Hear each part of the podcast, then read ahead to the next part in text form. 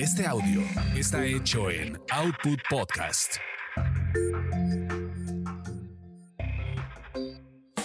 Quizá hablemos de ti. Quizá hablemos de ti. El podcast de espectáculos sin censura.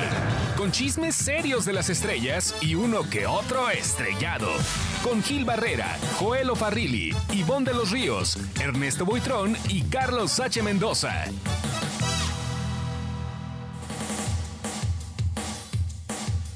¿Cómo están? Qué gusto saludarlos. Esto es Quizá Hablemos de Ti, como lo dijo el señor Lanzagorta. Un podcast de espectáculos sin censura, chismes y algo más. Estamos muy contentos de que nos acompañen en esta nueva temporada. Hoy, el señor Ernesto Buitrón. ¿Qué tal, Gil? ¿Qué tal, Charlie? Sí, pues es una nueva temporada. La verdad, qué gusto eh, volvernos a encontrar, porque justo en esta semana se ha reconfigurado lo que es el podcast y pues una semana más de una nueva. Ya no sé ni qué. Para mí debe ser la segunda temporada, porque yo entré pues como en la pandemia. Entonces creo que para ustedes es como la tercera temporada, ¿no? Carlos H. Mendoza. Señores, un gusto. Pues, ya como vamos, ya vamos como en 110, 106. Más o menos, ¿no? Más o menos. ¿Empezamos ya hace dos años? Ese, sí, ya hace dos años. Ese conteo ya lo llevará Joel Farrilli, que en cualquier momento se estará incorporando. Ivonne de los Ríos está este, tomando unas vacaciones en Dubai o en algún lado así pero en algún momento se podría incorporar. En una de esas sí, sí, sí logra incorporarse. Mientras tanto, pues tenemos eh, mucho que informarles en materia de espectáculos. ¿Cómo va el rollo de Sergio Mayer, este eh, Ernesto Buitrón? ¿Sí, sí lo van a, sí va a haber una denuncia en contra de él? Pues es lo que quieren hacer, Gil. Yo la verdad en este momento no sé si puede haber una denuncia contra Sergio Mayer. Eh, Sergio Mayer también hay que recordar algo, su ha manejado muy bien su imagen. Van a decir que yo lo estoy defendiendo. A ti porque, te dio una moneda, mano. De la presidencia. Ajá. Pero no, yo por ahora creo que no hay elementos como para que lo demanden. Yo considero a mi título personal. Ajá. O sea, ¿tú, crees que no, que no hay opciones de, de, Pues ya se va, ¿no? ¿Cuánto tiempo se va? ya en septiembre comienza la nueva legislatura. Eh, ya se en septiembre, sí. O sea, ya, ya no tiene como mucho tiempo para andar ahí. A mí me dijeron que andaba buscando alianzas políticas porque no tenía de quién agarrarse. Entonces, este, que estuvo buscando a, mucha gente relacionada para ver quién lo podía apoyar. Eh, en una de esas, ahora que quedó Martí Batres, pues le, va a ir bien, ¿eh? Porque sé que es muy allegado a ese grupo político. Pero sí, yo creo que por ahí puede ser, Gil, porque al final pues la política es de alianzas y, la verdad es que Mayer, dentro de todas las denuncias, porque también a mí me llegaron unas denuncias eh, hace 15 días de gente que trabajó con él en su equipo de campaña antes de que se convirtiera en diputado, que decían que pues obviamente era, o sea, digamos que era lo peor de lo peor trabajar con él, pero le dije, bueno, ¿por qué no lo denuncian? ¿Por qué no hay una denuncia? No, es que tenemos miedo. Le digo, bueno, pues si tienen miedo, alcen la voz de alguna forma. No creo que todo mundo en todo el país, en todos los noticieros, vaya a ser de la vista gorda esto. Pero nadie lo hizo. Incluso a mí me daban las, digamos, las verdades a medias. Por eso te digo que veo muy raro que le vayan a hacer o que pueda tener algún tipo de demanda. Y yo creo que lo que ha hecho muy bien es una alianza. Él ha hecho muy buenas alianzas con la gente con la que ha trabajado. Y yo creo que el hueso no lo va a querer soltar. Pues es que es dinero rápido, fácil, ¿no? Es pues mejor que andar haciendo eh, espectáculos como se ve, ¿no? Siete. ¿Qué cosa con ese espectáculo siete? Sigue pues en suspenso, sigue en vilo, ¿no? Deben hasta el martes de esta semana 6 millones de pesos de renta al Pepsi Center. No han podido sacar sus eh, cosas. Se habla, se dice, se especula que el problema principal fue que tenían rentas atrasadas y que obviamente que no estaban cumpliendo con, los, con, lo establecido por el Pepsi Center y que a la hora que quisieron sacar las cosas les dijeron los del Pepsi Center, lo sentimos mucho, este equipo se queda aquí hasta que paguen. Hasta que paguen. Y cada día que va pasando va, va aumentando, aumentando la deuda. Este no se ve para cuándo.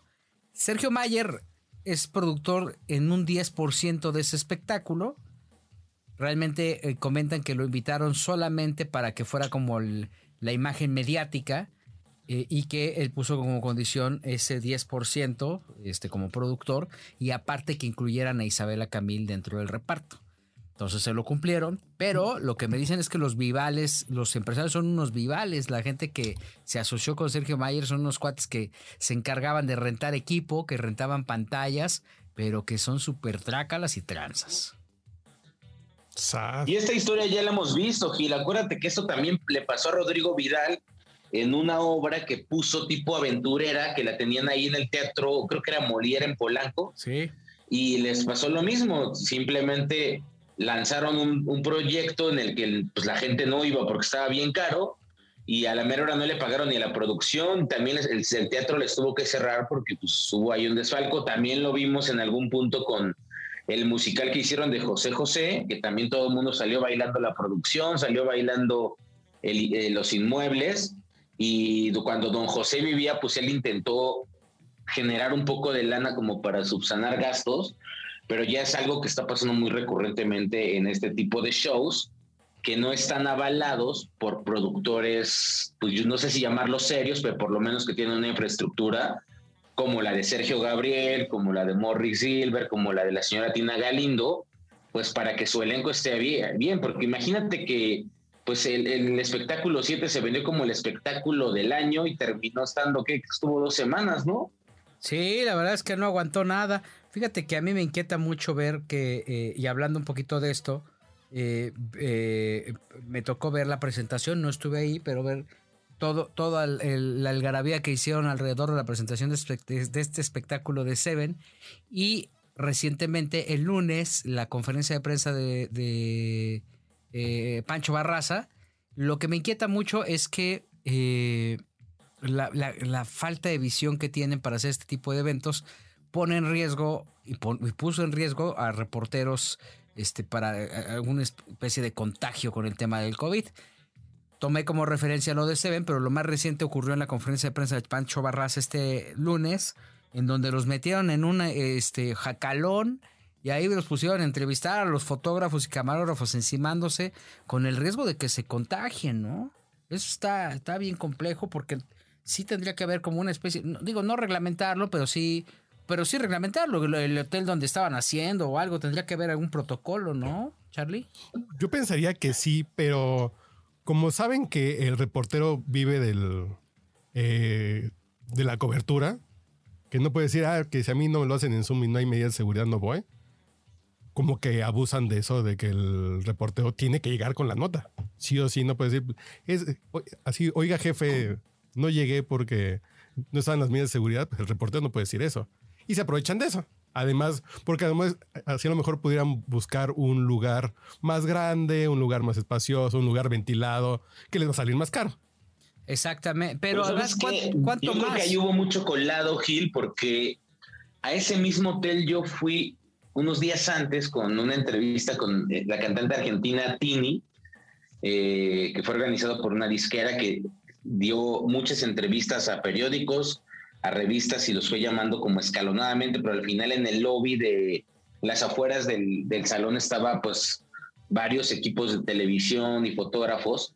Y antes de que tú entraras te hacían una prueba COVID en nasofaringia, te esperabas cinco minutos en un saloncito y ya cuando decía negativo ya pasabas como al área de espera, pero yo creo que hubo mucho colado, ¿eh? porque ya ven que ahora eh, sobre todo en el género regional mexicano se da mucho que sacan portales o blogs y de repente pues, salen hasta dentro de las piedras. Y yo creo que a esa conferencia se le han de haber colado por lo menos 20 o 30 de los que se ven ahí en las fotos, más los pues, compañeros que estaban chambeando.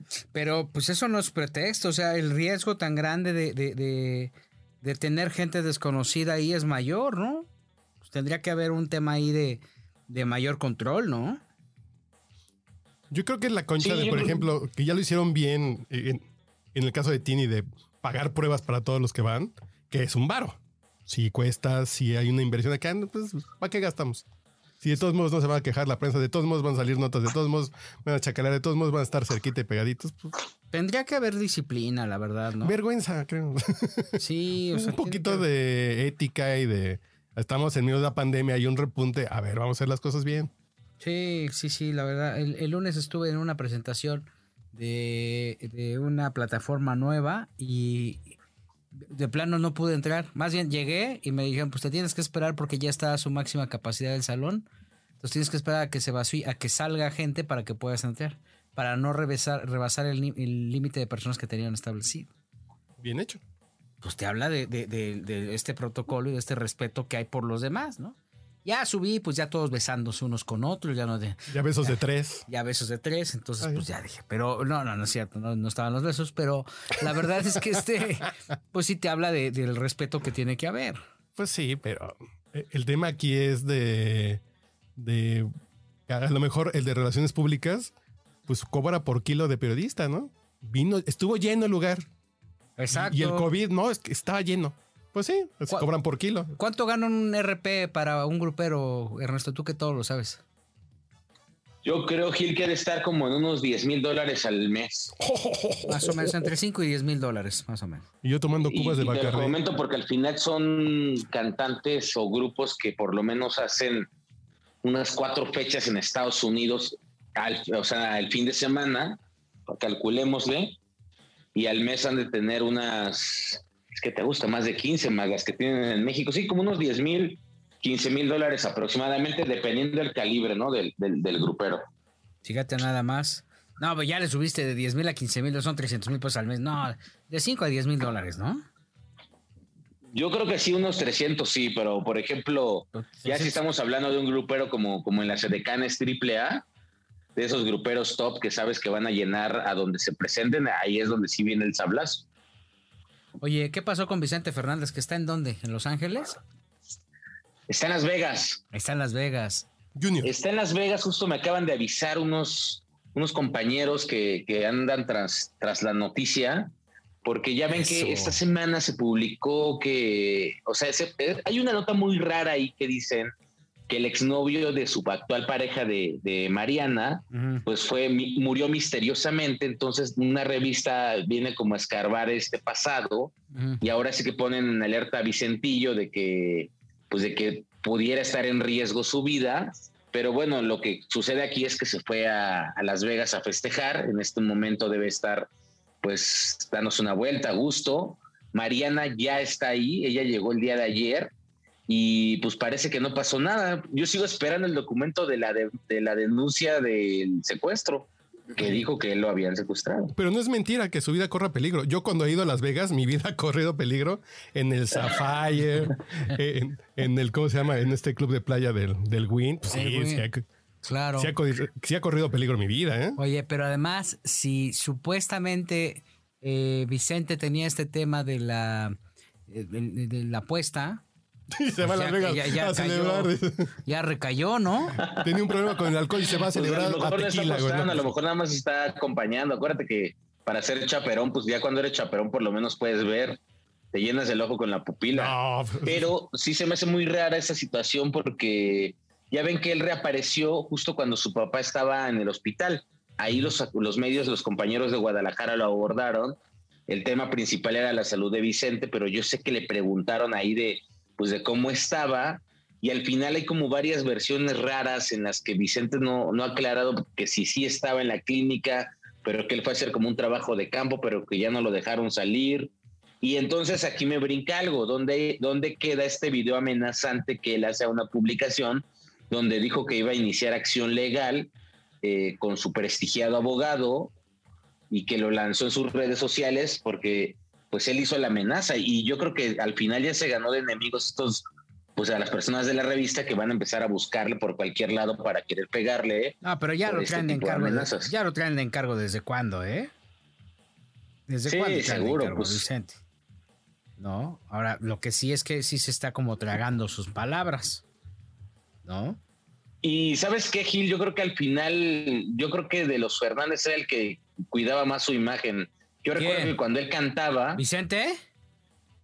Vicente Fernández Jr. por lo menos cuidaba ahí como, o sea, no era de tanto escándalo. Antes de Cari Ortegón, cuando estaba casado con, con, Mara. sí, sí era una persona que sabías que tenía un cierto nivel de, imagen pública, que no se metía en esos chismes. Sabías de él porque estaba cantando, porque estaba sacando un tema, pero a raíz de, de, de ese tiempo para acá es donde sí se le ha venido un escándalo tras otro y ahora se habla más de los escándalos de Vicentillo que de los escándalos de Alejandro Fernández. O sea, desde que dejó a Mara, su vida cambió y se volvió escandalosa. Le gustó el glamour. Sí.